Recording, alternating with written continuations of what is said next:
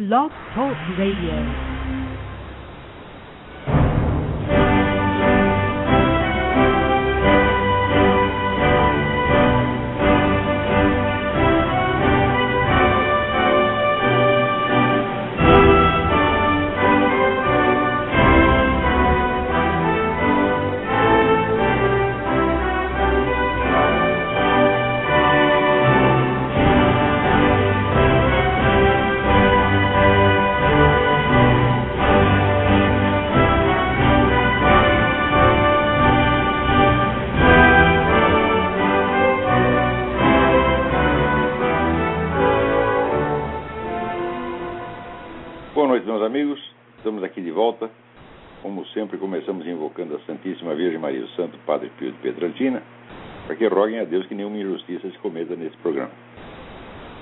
Vocês que o poeta e filósofo Ângelo Monteiro estará em Curitiba nos dias 10 e 11 de dezembro, sexta-feira e sábado, às 15 horas, para duas palestras no Instituto Olavo de Carvalho.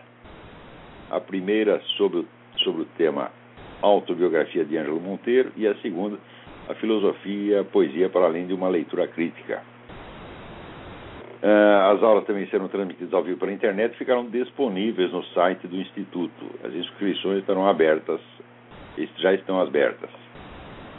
É, lembrar que em Santos, na Capela Nossa Senhora do Desterro, que fica no Museu de Arte Sacra, está sendo celebrada todo domingo às 15h30 a missa tridentina. E que no Centro Cultural Mirador de Porto Alegre, vocês podem, quem estiver aí, estiver, pode assistir todas as sextas-feiras às 16 horas o curso completo a minha História Essencial da Filosofia, gratuitamente. É, o Centro Cultural Mirador é a seção masculina do Opus Dei de Porto Alegre. Portanto, menina não entra, é a seção masculina lá. O endereço do centro é bairro Rio Branco, Rua Cônego Viana 210. Muito bem. Então aqui o pessoal está curiosíssimo. Aqui não, aí. O pessoal está curiosíssimo a respeito desse negócio da dona Dilma Rousseff. E ela mesma, numa gravação aí do que aparece no YouTube, ela confessa ser búlgara, mas em seguida ela percebe que cometeu uma gafe e daí ela diz, não, búlgara entre aspas. Né? Mas é, o fato é que na Bulgária todo mundo está celebrando a, a eleição dela. É isso. Ora, é um negócio incrível, porque o Juscelino Kubitschek era descendente de tchecos, era filho de tchecoslovaco. Na Tchecoslováquia ninguém fez festa pela eleição do Juscelino. Tá? Por que, que tem festa na Bulgária quando é eleita a, a Dilma? Talvez ela não seja apenas filha de búlgaros, tá certo? mas seja realmente uma búlgara, porque andou circulando pela internet uma certidão de nascimento búlgara que teria sido publicada no jornal da Bulgária. Então, isso aí tem que ser investigado. Eu não sei se ela nasceu na Bulgária, em São Tomé das Letras ou na puta que apariu. Não sei e, pessoalmente, não tenho o menor interesse na biografia dessa dona, que é uma nulidade, uma, é, é uma bolha de sabão. É, mas isso aí tem algum interesse constitucional, porque se ela não é nascida no Brasil, ela simplesmente não pode ser presidente da República. Ora, aqui aconteceu a mesma coisa com o negócio do Obama. Até hoje ninguém sabe onde está a certidão de nascimento dele. Eles oferecem como certidão de nascimento aquela versão resumida que andou circulando pela internet e cinicamente afirmam que aquilo é, é o documento probante, como todo mundo sabe que não é. Aquele é um documento que é dado a qualquer pessoa mediante simples depoimento de parentes. Quer dizer, o sujeito chega lá e fala, olha, nasceu o moleque lá, né? é, isso não é verificado nem nada. Quer dizer, assim, a simples afirmação basta. Faz que uma certidão de nascimento de verdade tem que constar a assinatura do médico que fez o parto, né? Então, e o nome do hospital. Por exemplo, até hoje não se sabe qual hospital nasceu Obama. Ele nasceu em dois hospitais né, porque ele afirmou que nasceu em um e depois, no outro dia, no centenário de outro hospital, ele mandou um bilhete de cumprimentos ao hospital. Ah, eu nasci aí, etc. Então agora ninguém sabe se ele nasceu em dois hospitais simultaneamente ou se nasceu num terceiro, entendeu? No Quênia também fizeram a maior festa, porque dizem que ele é queniano, né? Alguém disse que no Quênia todo mundo sabe onde ele nasceu. Ó, nasceu na aldeia tal. A avó dele disse que ele nasceu lá e que ela viu ele nascer.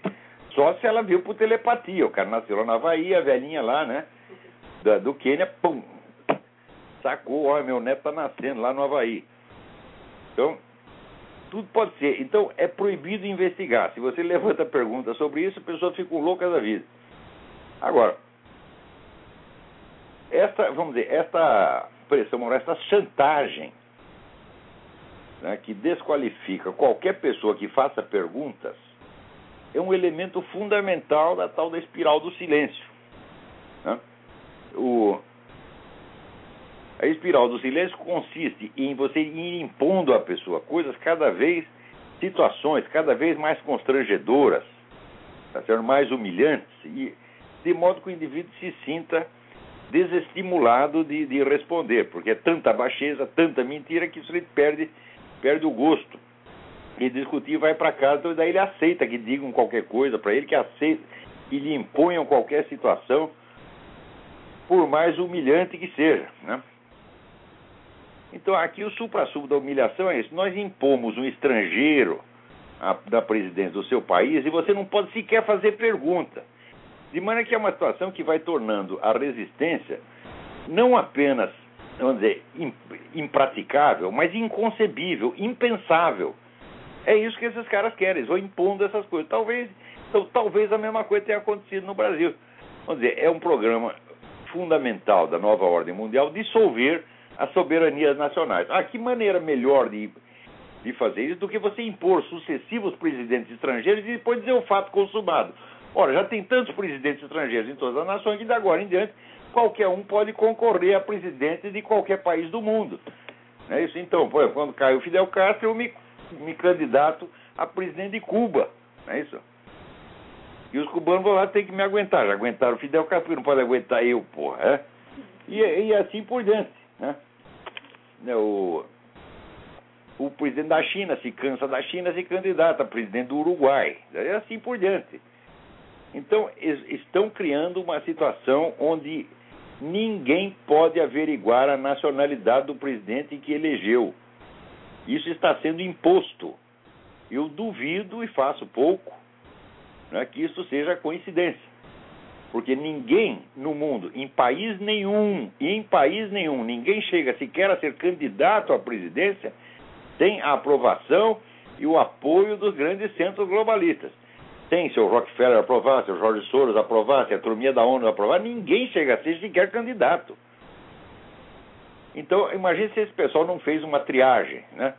Para saber onde nasceu. Você, garanto que o pessoal do Rockefeller e do Jorge Soros sabe exatamente né, a cidade, a rua e o número nasceu Barack Obama, Dilma Rousseff, até eu. Né? E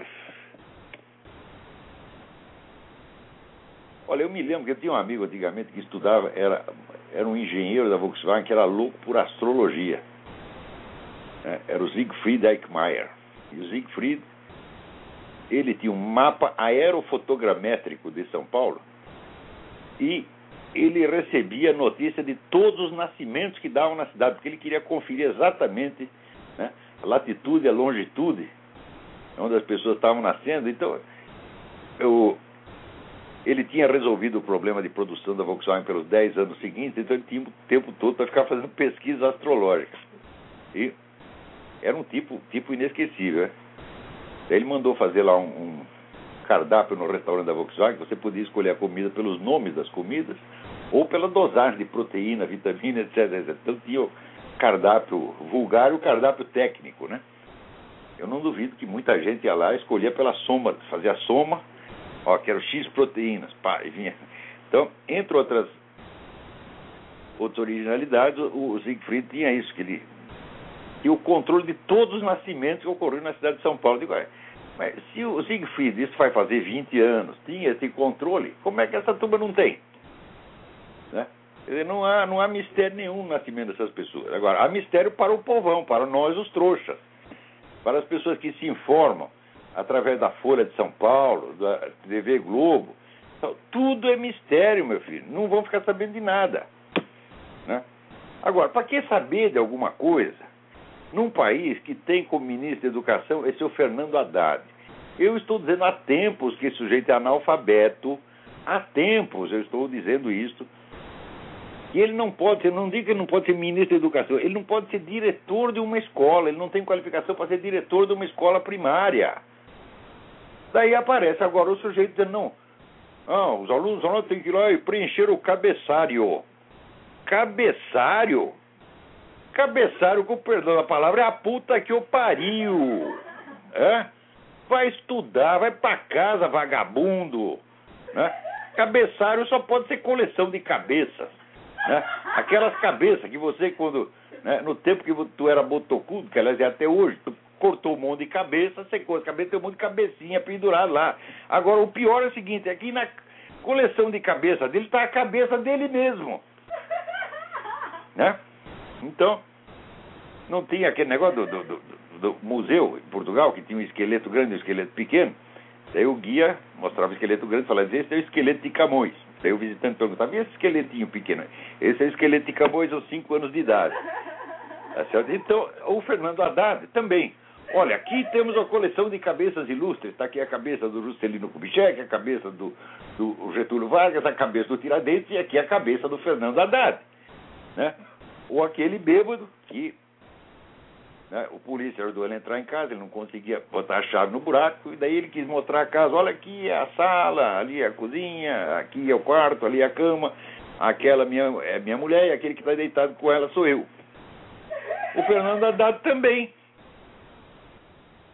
Você já repara, todo mundo está vendo que ele não tem cabeça nenhuma. Onde está a cabeça dele? Está no cabeçário! A coleção de cabeça. Né? Agora, essa situação também vai sendo imposta. Eu vou dizer uma coisa para vocês: funcionários do Ministério da Educação. Se você não é um militante petista, um puxa-saco compulsivo, você tem obrigação estrita de não obedecer uma só ordem desse filho da puta que está lá usurpando um cargo tá, para o qual ele está totalmente desqualificado. Vocês não sabem o que é desobediência civil, não? Eu, se eu fosse funcionário dessa coisa, a primeira ordem do cara eu não obedeça porque você não é ministro merda nenhuma. Tu é um usurpador. Sai daí. Daí as pessoas me, iam me prender, eu digo, aceito perfeitamente ser preso, tá certo? Porque na prisão eu vou encontrar pessoas de mais alto nível cultural, posso ter uma conversa que preste. Agora aqui com esse cara aí não posso. Né? Falando nisso, lá de Roma, o padre Máximo que já traduziu vários artigos meus, é uma pessoa muito amável, né? É, traduziu para o italiano. Ele me manda aqui uma, um, um e-mail dizendo: Magnífico artigo O Dever de Insultar. Muito obrigado, padre.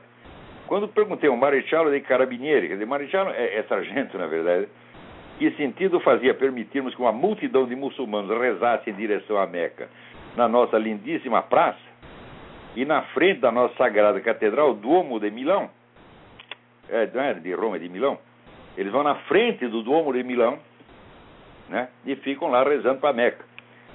Visto que eles não nos deixam e nos prendem quando usamos uma correntinha de ouro com crucifixo, é isso mesmo, você aparecer na, né, na Arábia Saudita com uma correntinha crucifixo, tu vai preso. Você não precisa não é rezar, nem falar, não, precisa abrir o bico. Né? É, daí me foi respondido, não podemos nos rebaixar ao nível deles. Eu digo, ora meu Deus do céu, isso aí é que nem aquele governador de, de, de, do Paraná, o Rubens Requeijão. O sujeito vai lá, bate nele, né? ele fica, sai correndo e diz: Não posso me rebaixar ao nível dele. Ora, quer dizer, isso aí é a covardia enfeitada, meu Deus do céu. Né? É a covardia enobrecida. Quer dizer que se Onde o sujeito tem medo de brigar. Até o outro gozou da cara dele, falou: não, ele é piada de prédio, ele não sabe brigar. Né? Ora, alguma coisa tu tem que fazer, meu filho. Né? Mas o requeijão não reage, nem sequer mete um processo do cara. Né? Ele se faz de, de superior, o que vem de baixo não me atinge. É. Pé no saco, por definição, vem de baixo. Hemorroidas também vem de baixo. Tá certo? Eu nunca digo que vem de baixo não me atinge. O que vem de baixo atinge sim. Tá certo? Então, Agora, fazer-se de superior é a prova inequívoca de, de inferioridade. Então, alguma coisa tu tem que fazer. Se dissesse, olha, tu tá doente, o cara tá doente, né? Daí tá bem, tá certo, tá doente, não tem, não tem força para reagir, aguenta a, porrada, né? Mas não sai se fazendo de superior, né? Lá dizendo, olha, apanhei mesmo, tá entendendo? Eu tava ali, tava mal, apanhei, né? A vida um dia você bate, um dia você apanha, né? Mas nem, é, nem isso o cara tem dignidade, porra. Né? E, incrível, incrível. Daí prossegue o padre. Essa frase, como todo o frasário do politicamente correto, não foi criação do inimigo. Toda essa parafernália é criação dos traidores que habitam entre nós. Mas é claro sujeito que aceita a imposição de uma situação humilhante contra essa, como essa, e ainda se faz de superior, né? quer dizer, a superioridade da subserviência, é claro que é um traidor, mas ele não sabe que é um traidor. Né? Daí pergunta o padre, o que está acontecendo? Por que o americano loiro tem vergonha de ser branco? Bom, tem vergonha de ser branco porque você tem uma campanha de 200 anos de mentira, qualificando a raça branca como a grande escravizadora do planeta. Quando hoje em dia se sabe né, é, que na África, por volta do século XI, XII, havia impérios enormes e que escravizavam brancos a granel. Quer dizer, muito, sem contar os muçulmanos. Quer dizer, os muçulmanos já estavam escravizando gente, escravizando europeus, desde o século VIII. E foram milhões e milhões e milhões de pessoas. Né? Muitos deles eram negros. Agora, depois, na própria África, impérios africanos escravizaram muita gente branca. E quando o português chegou lá, simplesmente deu o troco. É isso? Então não tem nada que reclamar. Quer dizer, esse negócio de os negros se fazerem os, os eternos coitadinhos, isso é conversa de malandro para tomar dinheiro do governo e obter vantagem, porra. Quando o cara vier com essa conversa, nós, os negros, somos vítimas, vai tomar no olho do seu cu, mentiroso do caralho. Você escravizou um monte de gente na Europa, agora fica reclamando. Ah, ele diz, ah, não foi, eu não fiz nada, foi meu tetravoto. Ei, e o branco? Eu, por acaso, escravizei alguém? Tem algum escravo na minha casa? Né? Então, para eles, a culpa do branco se transmite de geração em geração, mas a deles foi apagada, sumiu na noite dos tempos. Agora, por que, que essas coisas acontecem? Daí eu até mandei uma resposta ao Padre Máximo explicando o que me parece ser a coisa. Acontece que quando apareceu a tal da civilização de, liberal democrática moderna, o liberalismo e a democracia são apenas um arranjo prático de circunstâncias para, vamos dizer, para propiciar uma certa ordem e funcionalidade na economia e na sociedade política. É, isso não é uma civilização de maneira alguma, tá certo? É apenas um pedaço minúsculo de uma civilização. E esse arranjo, então chamado liberal-democracia, ele não tem valores morais próprios, ele não tem uma ética própria. Ele simplesmente copiou certos valores do cristianismo, né, tirando o conteúdo espiritual e o fundamento metafísico que tinha tudo aquilo. Então, a moral da liberal-democracia é apenas umas regrinhas práticas, tá certo? sem nenhum alcance sobre o coração humano. Então, é claro que pessoas educadas nisso aí não são verdadeiros homens, não são pessoas de fibra, não têm valores morais, efetivamente. Tá certo? Tem apenas conveniências morais. Então, é claro que a liberal-democracia das duas, uma. Ou ela se imbui de cristianismo, tá certo? Ela percebe o fundamento cristão daqueles valores que ela está defendendo. Então, aí ela se apega a esses valores com verdadeira fé, disposta ao sacrifício. Ou então você cria essa geração de burgueses, molengas, covardes, que sempre estão sempre cedendo a tudo, né? Quer dizer, qualquer careta do inimigo, ou então o indivíduo já cede tudo. Então, o fato é o seguinte: o fato é que o outro lado, o Islã, o Islã vem com, vamos dizer, o poder da sua fé. A fé você pode achar errada, mas é uma, a, a fé, enquanto atitude psicológica, ela é genuína. Então, pela fé, o sujeito morre. Mas ninguém vai morrer pela filosofia política liberal. Faça um favor. Né? Isso eu tinha vontade de perguntar quando eu vi aqueles meus amigos liberais conservadores falando lá no Fórum da Liberdade. Dizer, daí o sujeito explicava, por exemplo, né, a maior eficácia da economia de mercado em relação à economia socialista, e eu tinha vontade de perguntar, você espera que alguém morra por isso aí? Morra por um mero raciocínio econômico que você está fazendo? Morra simplesmente por uma coisa mais vantajosa que a outra? Olha, por uma vantagem material, ninguém morre, meu filho. Tá? Por quê? Porque morto não desfruta de vantagem material, tá certo? Então, né? então você, é, se você pagar para o sujeito, olha, eu te dou aqui 10 milhões de dólares para você se matar. O que o cara vai fazer com 10 milhões de dólares depois de morto? Né? Então, o mero valor prático, o mero valor pragmático, não gera verdadeiro combatente, não gera não dizer, a coragem, não gera o heroísmo. Então, mas a religião gera. Então o que acontece é o seguinte, aqui de um lado você tem pessoas que têm uma fé e estão dispostas a morrer por ela. Não estão buscando vantagens pessoais. Assim como na esquerda. Gerações e gerações de comunistas morreram pelo comunismo porque não estavam buscando vantagens pessoais. Eles estavam buscando poder para o partido. E o partido para eles era uma entidade metafísica equivalente a Deus. Estavam morrendo por uma utopia que seria realizada em dois, três ou dez séculos, que eles sabiam que eles não iam ver aquilo. Então, quando não há vantagens pessoais, quando há apenas um mérito moral, verdadeiro ou falso, tá certo? Então a pessoa pode se dedicar. Agora, quando há simplesmente vantagens materiais, praticidade maior, quem vai morrer por isso? Né? Então é natural que esse pessoal, burguês, liberal, democrata, sejam todos uns cagões. Falando nisto, falando nisto, até me chegou aqui uma notícia de que o Partido Democrata, o DEM, reconhece que está fodido e mal pago, está quase acabando. Né? E que ah, agora nós temos que fazer alguma coisa, temos que dar um jeito. Então fizeram uma reunião. Né? Então, o pessoal assim, quando o negócio está mal parado, a primeira coisa que eles fazem é marcar um, um almoço num restaurante de cinco estrelas, ganhar, gastar um montão de dinheiro. Né? Eu sugiro, se o partido está mal, então você deixa de ir no restaurante cinco estrelas, você come um cachorro quente na esquina e dá o dinheiro para o partido. Primeira coisa. É? no tempo do Partido Comunista, é só comia em restaurante cinco estrelas três ou quatro caras do comitê central, de vez em quando. Em geral, levavam uma vida muito modesta e comedida, tá certo? Por quê? Eles estavam vivendo para o partido. Agora, se você é um grão burguês, você quer né, é, é, bem-estar, é, pra, prazeres e bem-estar, então a primeira coisa que você sair da política. Eu, a mim, sempre que me convidavam a falar em qualquer lugar, eu pedia assim: não me ponha num hotel de cinco estrelas. Me ponha num hotel barato. Hum? Não gaste dinheiro à toa. Isso aqui não é divertimento, isso aqui não é, não é show business, isso aqui é militância. E militância, as finalidades da militância se sobrepõem aos interesses das várias pessoas envolvidas. Mas não adiantava falar, não adiantava falar. Os caras estão viciados nisso aí. Então, já começa por aí. Né?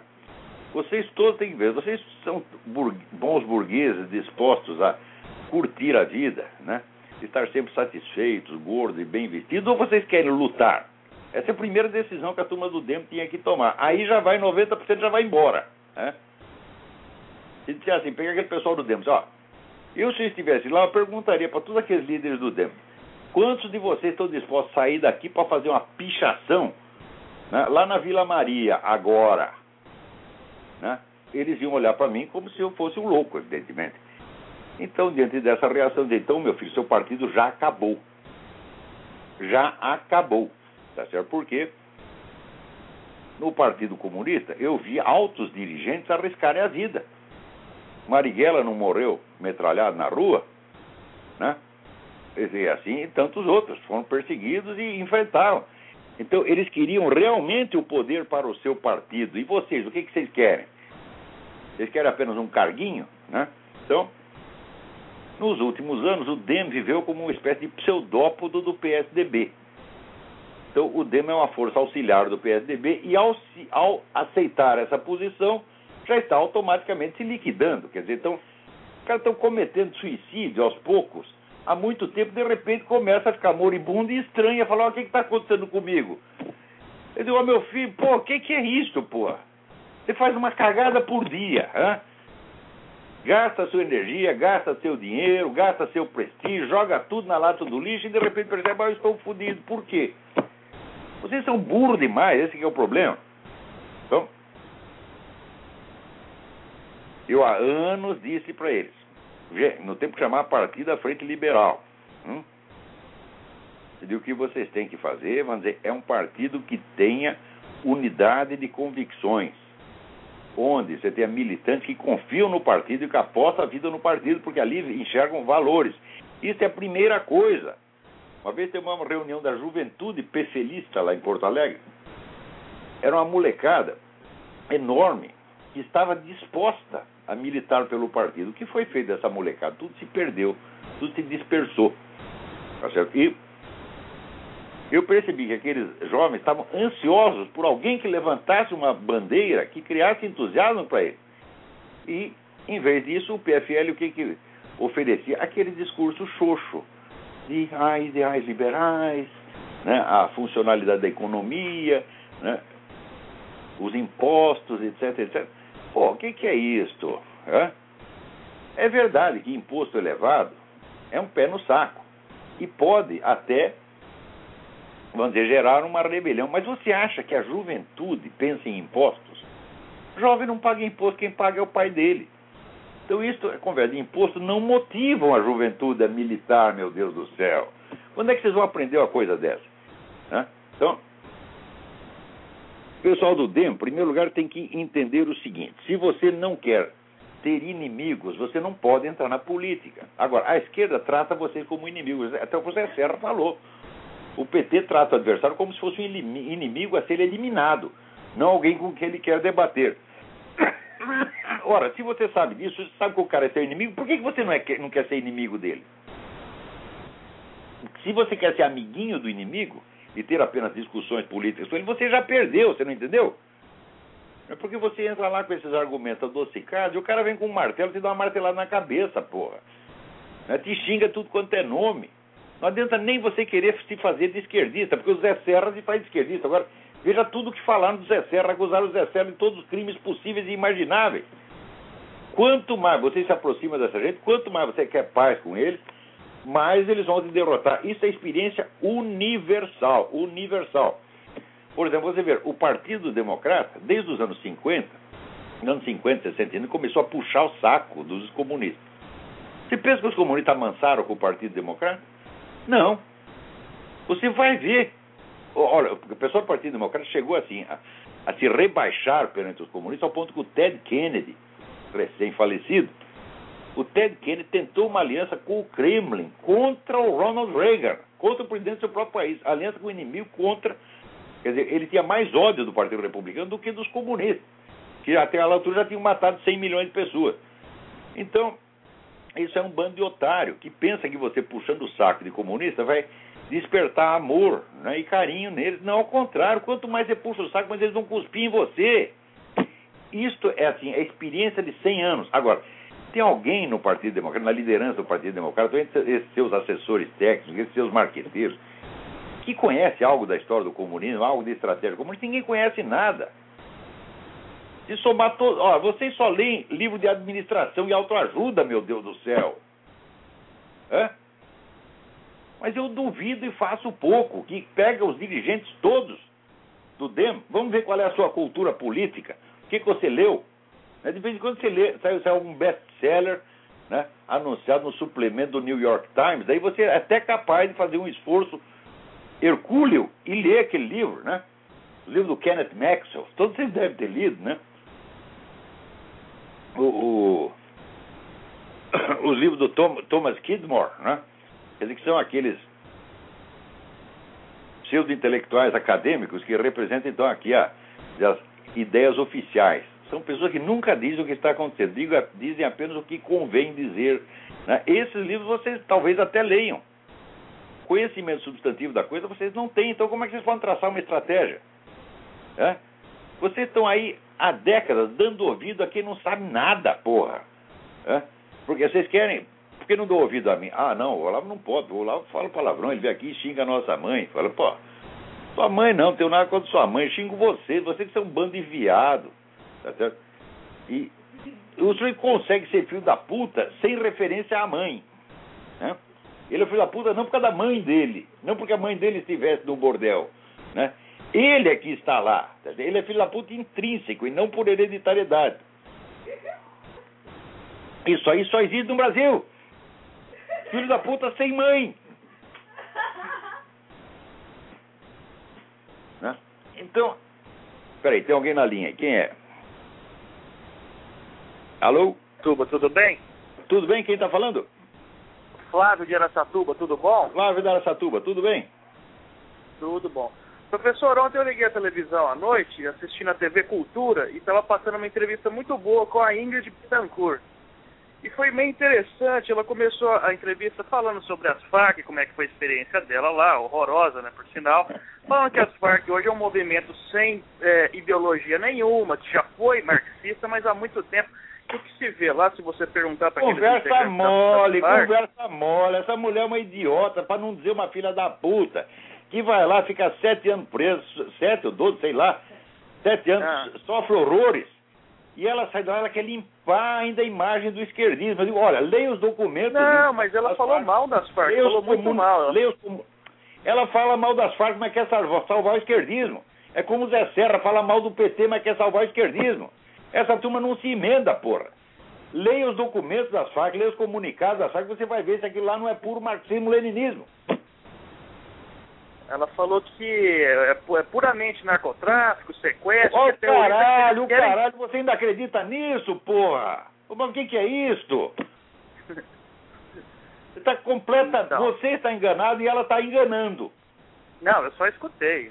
Não concordei com nada, só escutei. Não, não, form, não formulei a opinião. Concordar, atenção, concordar é concordar com uma proposta. É? Com uma descrição de fatos, ou você acredita ou não. Não é questão de concordar, mas de acreditar. Qualquer pessoa que venha com essa conversa, as Farc eram marxistas, e quer dizer que tinham ideais, e agora são apenas o narcotráfico está criando uma diferenciação entre o que é comunismo e o que é banditismo. Quando comunismo e banditismo foram sempre a mesma coisa desde o início. Todos os partidos comunistas se formaram na base do banditismo. Do que, que vivia o Partido Comunista da Rússia antes de tomar o poder? Vivia de assalto a trens. Do que, que vivia o Partido Comunista na China? Todo o partido do tráfico de entorpecentes. Sempre foi assim. Agora, quando a coisa pega mal, quando a operação fracassa, daí eles vêm com essa conversa para tentar se limpar na sua própria sujeira. Estão fazendo isso há 100 anos e o pessoal ainda não aprendeu. Porque para aprender, meu filho, é necessário que a cultura de uma geração se transmita à seguinte. Mas no Brasil isso não acontece. Tudo que a geração anterior sabia é apagado na geração seguinte. Quando não tem gente, outro dia não veio um camarada, um estudante me dizia: Ah, você precisa ler o livro do Eduardo Galeano, Veias Abertas da América Latina. Você não está sabendo de nada, tu não leu Eduardo Galeano? Eu digo, porra, eu li o Eduardo Galeano com 17 anos de idade, caralho, já sei que é uma bosta. E tu me vem vender como novidade um treco que tem meio século. Né? Então, essas coisas também, essa estratégia do Partido Comunista de se utilizar de meios criminais e em seguida se limpar na sua própria sujeira, né? Dizer, não, aqueles caras, eles, eles só ficaram banditismo, eles não tinham mais ideais. Isso é mais velho que andar para frente e ninguém ainda aprendeu. Pô, assim não dá. Assim não dá, toda hora tem que ensinar a mesma coisa, porra. É assim, você está ali uh do ABC, você ensina o A, né? No segundo dia você ensina o B. Quando você vai ensinar o C, não dá para juntar C com A, porque o nego já esqueceu o A, porra. Assim não dá. Então as pessoas têm que se informar, que... se informar sobre o passado, porque é do passado que vem a situação presente. Tá certo? Você não tem culpa, evidentemente. Tá certo? Você não é, não é o dono da, do sistema educacional brasileiro nem da mídia brasileira. Mas eu estou dizendo, as suas fontes de informação estão todas viciadas. Jornal no Brasil não serve para informar de nada. Você veja, os jornais hoje vendem o mesmo número de exemplares que vendiam nos anos 50. E no Brasil de hoje, existe menos livrarias do que na década de 50, embora a população tenha quadruplicado. Vocês têm que entender que a tragédia cultural e educacional do Brasil Não é um fenômeno que está acontecendo na sociedade brasileira, não, está acontecendo no cérebro de cada um. Eu vejo as pessoas que me escrevem, pessoas que estão contra o sistema, que estão contra essa corrupção toda, as cartas, assim, uma coleção de erros de ortografia elementares.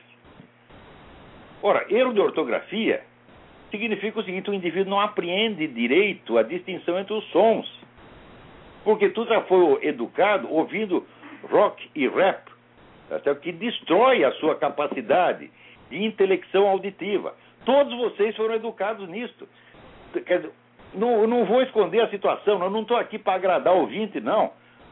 Vocês que estão entre 20 e 30 anos são todos lesados intelectualmente, e precisa entender. Vocês são lesados. A lesão não foi você que fez, você não tem culpa. Mas você é uma vítima, tá certo? E você tem que entender a sua situação. Vocês estão mais ou menos naquela situação do filme do Jerry Lewis, em que o sujeito fica idiota, e daí ele processa os canais de televisão, porque foi a televisão que o idiotizou.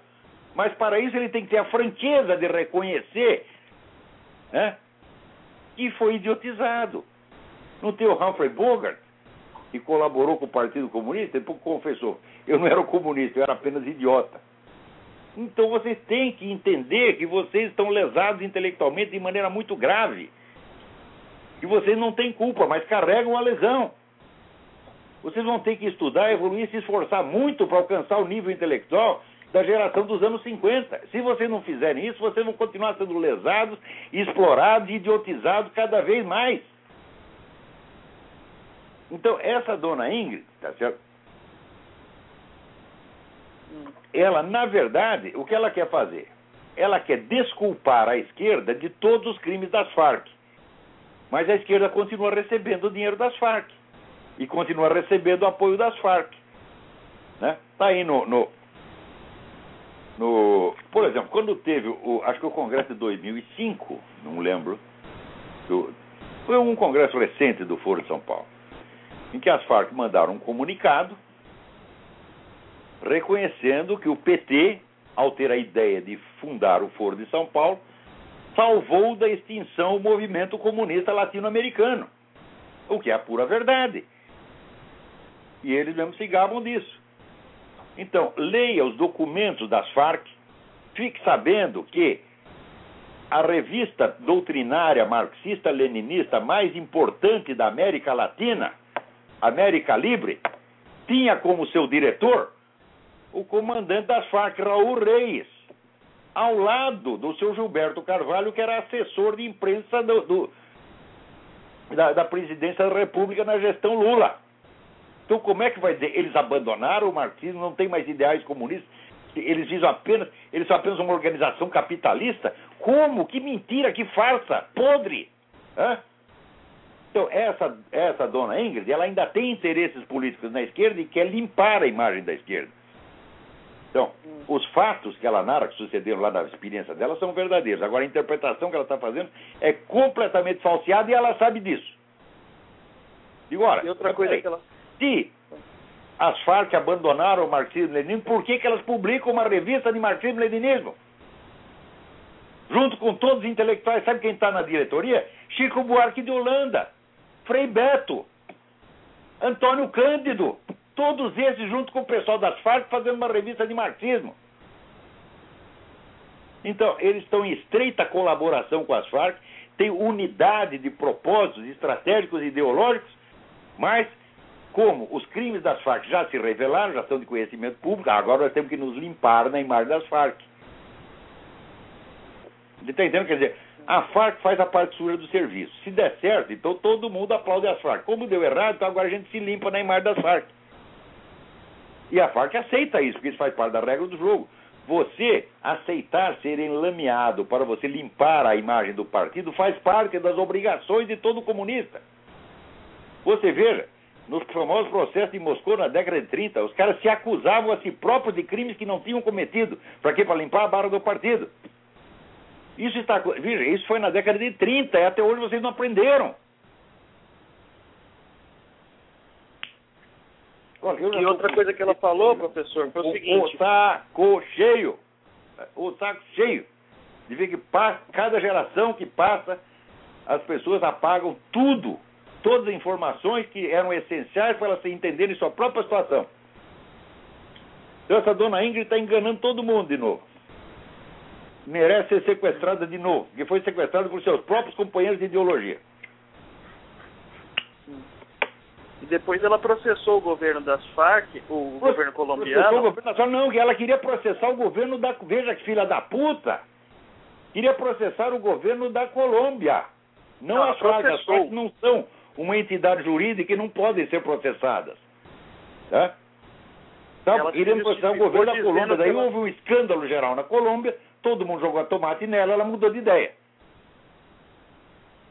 Então, ela disse Você que isso é uma forma de compensação social, porque se o governo, se o Estado não protege o cidadão, não tem a capacidade de proteger, isso é uma forma de compensação social. E ela falou que todo mundo Ah, quer dizer, o governo da Colômbia é culpado do que faz os isso, inimigos? O pessoal sobe a moleque, vai tomar no olho olho do seu cu. Hã? Ora, pô, quer dizer que você vem, me dizer, vem dizer a mim que o governo da Colômbia é culpado do que faz os seus inimigos? Ora, é evidente que esse moleque é um comunista desgraçado, tá entendendo? Agente de desinformação, mentiroso. Tu nesse programa não entra mais, moleque. Ora, que porra, tô com o saco cheio. De vez em quando entram uns caras aqui só pra passar desinformação. Na maior parte do caso eu respondo educadamente, faço de conta que não percebi e vou em frente. Mas tem, tem um limite. O cara dizer que a Ingrid Betancourt está certa de processar o governo da Colômbia porque não foi capaz de protegê-la. Ora, no tempo que. Primeiro, no tempo que ela foi, foi presa, foi sequestrada, o governo era outro completamente. Era um governo de apaziguadores, era um governo de puxa-saco, era o tal do Pastrana. Tá certo? Então, você vai processar uma entidade abstrata, que é o Estado, pelos crimes cometidos contra o próprio Estado? E vem dizer que isso é justo? Ora, esse moleque ele está divulgando, está disseminando a mesma ideia de que não, as Farc eram ideal, ser marxista, ser comunista é ser idealista, é ser puro, é ser santo. Mesmo quando você mata, rouba, sequestra, esfola, é ser santo. Agora, de repente, depois, as Farc se corromperam e se transformaram numa organização capitalista. Esse é o crime das Farc, elas são capitalistas. Tu vem me vender essa história, moleque? Eu não sei quem você é, tá certo? E tô chamando você de filho da puta, mas é filho da puta intrínseco, não há referência à sua mãe, não. Independente de quem seja sua mãe, sua mãe pode ser santa, tá certo? Mas você carrega a filha da putice em você. Então, gente desse tipo, saia daqui, vai embora desse programa, porque você vai ter que ouvir. Você vem passa- repassar mentira pra cá, tu vai ouvir. E se me encher o saco, eu faço que nem fiz com o Luiz Boto. Dou nome, endereço, CPF, RG, telefone. Tá, é o que o gente prevalece do anonimato. Né? Vem aqui dar um nome qualquer, como é que você chama? Eu chamo Adalberto. Né? Aí vê o nome do cara é Joaquim, tá certo? Pode dar um nome qualquer, se prevalece do anonimato, para vir aqui mentir para os meus ouvintes. E não quer ouvir, porra? O que, que é isso? Esse programa está aberto aos ouvintes, tá mas não para que venham aqui mentir, que venham aqui tentar impor esses velhos truques da propaganda comunista. Não tentem fazer isso aqui porque vocês vão se ferrar.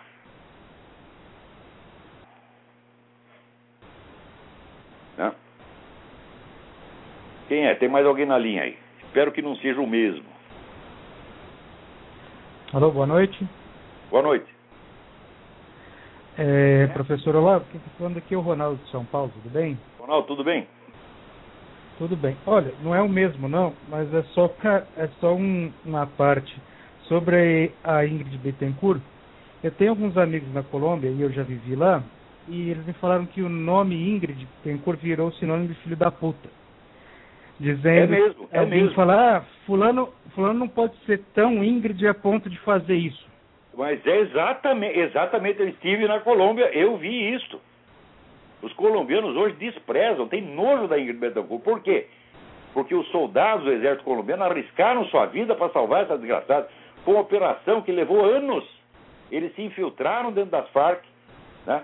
E um dia um deles fez que estava fazendo um transporte da Ingrid, porque eles viviam transportando os prisioneiros de um lugar para outro, meteu dentro do helicóptero e quando estava no ar, daí ele disse, olha, a senhora está libertada, nós somos do exército, etc, etc. O pessoal arriscou a vida para fazer isso. e daí ela vai processar o governo que a libertou. É? E ainda vem com essa história de que as Farc viraram uma organização de banditismo capitalista só para ganhar dinheiro e não tem mais nada a ver com o marxismo-leninismo. Eu digo, ah, meu Deus do céu, mas então como é que o chefe das Farc dirige a revista marxista mais importante do continente? Junto com todos esses idealistas, como Antônio Cândido e Chico Buarque e Frei Beto, etc, etc. Agora, colombianos não enganam mais, agora engana brasileiro. E não digo que esse rapaz tenha sido enganado, ele está enganando. Você não, aquele rapaz que falou, aquele não é um idiota útil, não. É, é um mentiroso que está sabendo que está mentindo, porra.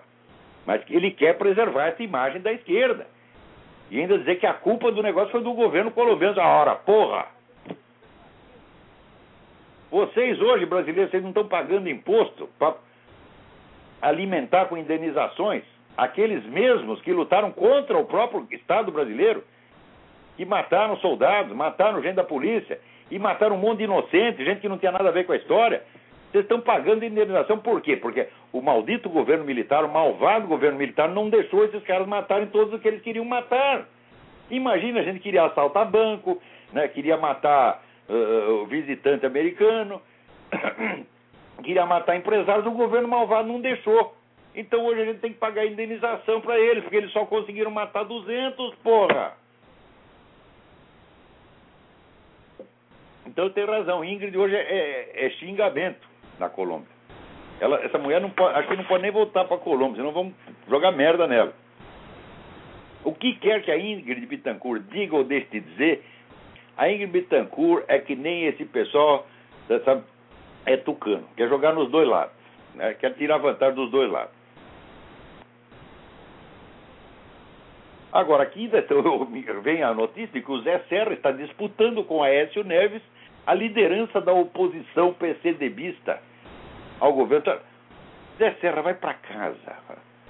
Como diz o meu cunhado, faz que vai cagar e se manda. Some. É?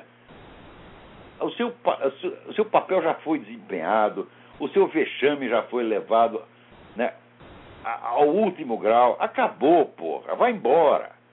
Dá uma chance para os outros. Se Cássia Abreu fosse candidata no seu lugar, ela ganhava. Se a Aécio Neto fosse candidato no seu lugar, ele ganhava. Mas você, com essa oposição xoxa, né, e, vamos dizer, você entrou nessa, nesse truque. A política brasileira consiste num bando de esquerdistas que se xingam uns aos outros de direitistas. Um desses é o Zé Serra. Isso é a política no Brasil. E o Zé Serra acha lindo que todos os candidatos sejam de esquerda.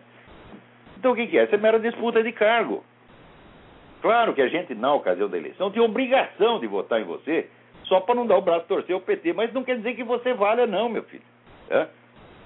Se fosse você contra qualquer candidato liberal conservador, mesmo que fosse inepto, mesmo que fosse, sei lá, o Tiririca.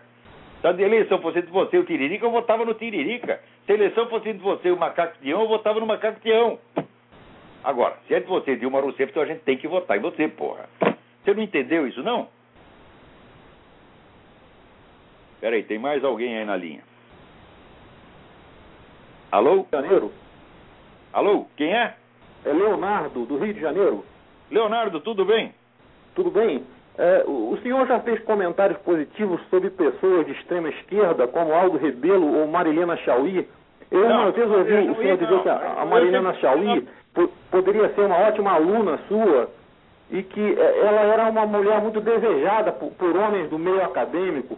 E isso me fez lembrar que as mulheres femininas, feministas de esquerda sempre defenderam uma maior liberação do comportamento sexual. E daí eu queria saber o que é que um homem conservador deveria fazer se ele sentisse mais atração física pelas mulheres sexualmente liberais da esquerda, mas por outro lado ele quisesse que a mãe dos filhos dele fosse uma mulher conservadora. Olha, que qualquer sujeito nessa situação, isso é um bom filho da puta. Hã? Ah, você é conservador, você quer comer as comunistas? Né? Vai comer a senhora sua mãe. Né? É essa a resposta. Por quê? Em primeiro lugar, o sujeito que só vê na mulher a sua, atra... a sua atração física imediata e é motivado por isso, o sujeito já não presta, já não presta. Ah, porque você, quando vai para a cama com a mulher, vocês não podem esquecer, você vai o seguinte, você vai com a mulher inteira, você não vai só com a aparência física dela, você não pode pegar a aparência física de uma boa filha da puta vigarista, tá certo? E deixar fora todo o mau caráter dela. Você vai levar tudo junto. E se você quer comer, quer ir para a cama com jeito de mau caráter, você também é de mau caráter. A não ser que você não saiba. Você pode ter um, como diz, é um erro essencial de pessoa, como diz a igreja. Você pensou que ela fosse boazinha e depois descobriu que ela era vigarista. Agora, se tu sabe que a mulher é comunista, o que, que tu vai fazer na cama com ela? Ser comunista é pior do que ser vigarista, é pior do que ser prostituta, é pior do que ser traficante de tóxico. Ser comunista é ser cúmplice do genocídio, do assassinato em massa. É ser, é ser cúmplice de tudo o que aconteceu de mal no século XX. Se você soma os crimes dos comunistas, tá transcende infinitamente os crimes do Hitler, porra. Então o que, que você vai fazer cama com uma mulher dessa? Então o conselho que eu tenho, tenho a dar para o sujeito é o seguinte: você entra na privada e puxa a descarga, se for capaz de localizar o botão. Hã? Agora, eu garanto para você que ali na USP, no tempo da Marlene Shaw, Marlene Shaw era uma mulher muito bonita na, na sua juventude. Isso a gente, o, o, pelo menos esse mérito que não é dela, é do pai e da mãe dela. O pai dela era meu amigo, é? E não tinha nada de comunista, Nicolau, velho Nicolau Chauí. É? Foi meu chefe no, no jornalismo. É? Não tinha nada de comunista, ela não tinha uma, uma ideia política na cabeça. O Nicolau só pensava numa coisa o Nicolau é a mulher dele, só pensava dia e noite em trabalhar para sustentar os filhos e lhes dar a melhor carreira possível. Tiveram dois filhos, uma foi a Marilena Chauí, virou professor da USP, o outro virou professor de medicina, parece que aqui nos Estados Unidos. Sim, Marta, eu vi a mãe dela trabalhar até 10 horas da noite. Tá certo? Ele, ela teve, de pai e mãe ela não pode reclamar, teve excelente pai e mãe. A mãe dela, aliás, era uma cozinheira maravilhosa, participei no jantar, ela era uma coisa incrível. Então, mulher trabalhava dia e noite ainda tinha tempo para aprender a fazer né, aquelas comidas excelentes. Então, a, a, mulher era bonita, o que é um mérito genético que vem do pai e da mãe. Imagino que a mãe dela, na juventude, tivesse sido muito bonita também. E daí, mas boniteza é, é, é mérito moral, por acaso? Né? Então, o que, que eu aconselharia aos professores da USP? Não, em primeiro lugar, a todos os professores da USP eu recomendaria que pedissem demissão e fossem trabalhar de varredores de rua, de porteiros de bordel, qualquer profissão decente. Mas não ser professor da USP, meu Deus do céu. Agora, ali na USP não tinha um só direitista, era todo mundo esquerdista. Então, os esquerdistas querendo comer uma similar a eles. Qual é a novidade aí? Né? Eu sabe, o único direitista que tinha ali era o Afonso, como é que chama? Luiz Afonso Nunes, né? Que era professor de filosofia da educação, uma coisa assim.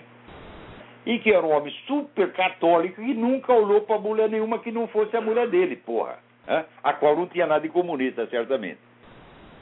Né? Então, eu recomendo aos caras que tomem vergonha na cara. Essa pergunta também não me parece ter sido muito bem intencionada, é? mas de qualquer modo nós a respondemos.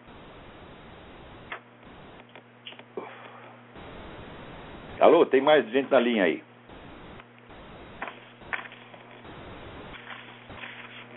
Aqui tem uma notícia sobre irmãos de Lula estão vivendo uma vida muito modesta, não tem dinheiro.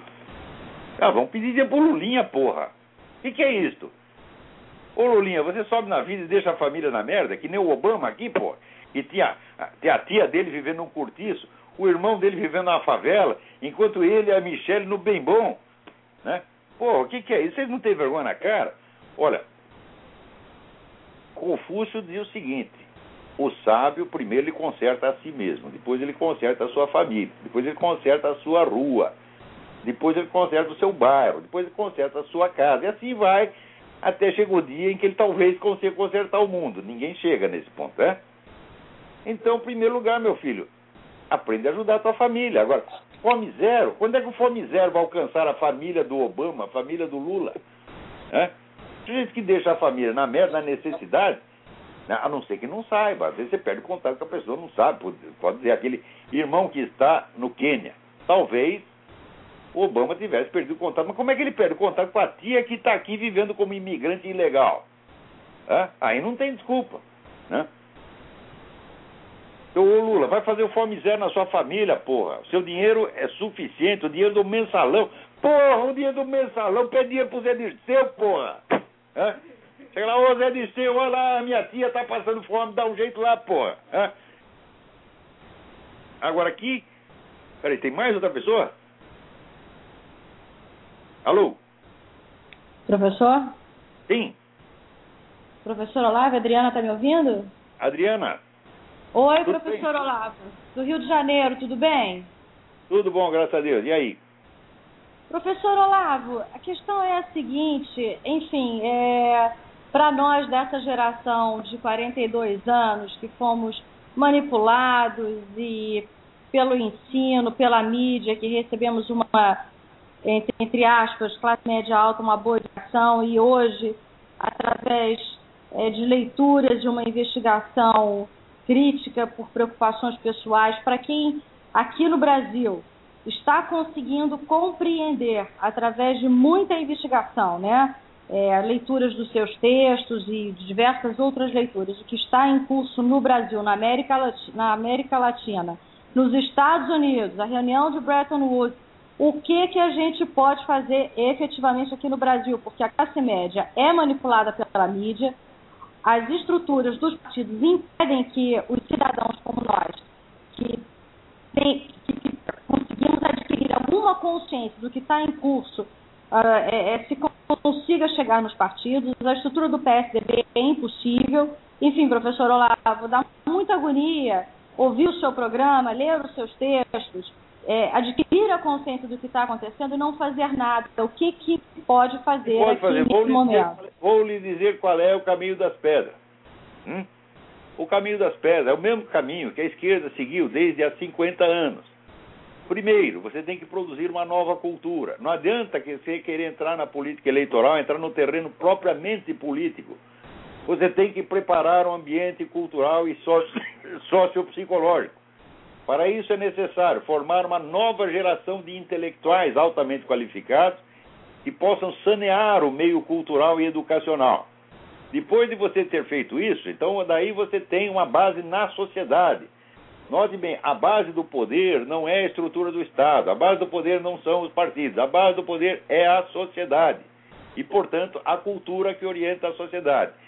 Tem formar uma nova geração de intelectuais muito sérios, capazes de desbancar esses vigaristas que estão hoje ocupando todos os postos, não é possível nenhuma ação na esfera eleitoral propriamente política. Então, quando houve, presta atenção, quando houve o golpe de 64, hum, o que que fez a esquerda? Ela mergulhou num profundo exame autocrítico que levou mais de 10 anos. Hã? E então adotaram a estratégia do Antônio Gramsci, que era a de fazer primeiro a revolução cultural. Nós tivemos, uma vez conversando com o Roberto Campos, nós fizemos uma conta e dissemos, entre uma revolução cultural e uma revolução política transcorre pelo menos 30 anos. Foi exatamente o prazo que deu ali no Brasil. Eles começaram a revolução cultural nos anos 70 e chegaram ao poder em 2002. Agora, o pessoal conservador liberal está tudo com pressa. Eles querem uma solução eleitoral daqui a seis meses. Se não conseguir vencer a eleição, daí eles ficam tristinhos e meu mundo caiu. o que eles estão fazendo é evitar o verdadeiro trabalho que tem de ser feito.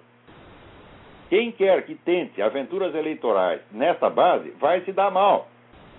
Por quê? A cultura que domina a sociedade brasileira, pelo menos as classes falantes, é todinha a cultura que os esquerdistas impuseram. Todo o vocabulário, toda a simbólica, toda é de esquerda. Então, você tenta, no meio disso, entra o, o espertinho do, do PFL, do DEM, e diz: não, nós vamos parasitar o discurso deles, nós vamos roubar as bandeiras deles. Então, chega lá você com bandeira esquerdista, mesmo que você se eleja, mesmo que você obtenha uma vitória eleitoral, você deu a vitória ideológica ao inimigo. Então, daí é o seguinte: daí por diante, ou você serve a esse inimigo, ou você vai ser jogado fora. Então, isso é anti-vitória, isso é espiral. O, o próprio indivíduo impõe a si próprio a espiral do silêncio. É? ele se proíbe de ter uma linguagem própria. Ele quer se adaptar à linguagem do adversário. Por quê? Porque já perdeu na esfera cultural. E se perdeu na esfera cultural, não adianta querer conservar carguinho. Então, o que tem de fazer é o seguinte: vocês têm que dar a si mesmos uma verdadeira formação intelectual muito séria, muito sólida, de modo que aos poucos vocês possam ir saneando a atmosfera cultural. Depois disso, pode-se pensar em alguma coisa na esfera política. Tá? Provavelmente, eu, quando isso acontecer, já estarei irremediavelmente, irrevogavelmente falecido. Hum? Então, já que eu faleci mesmo, acabou o nosso tempo.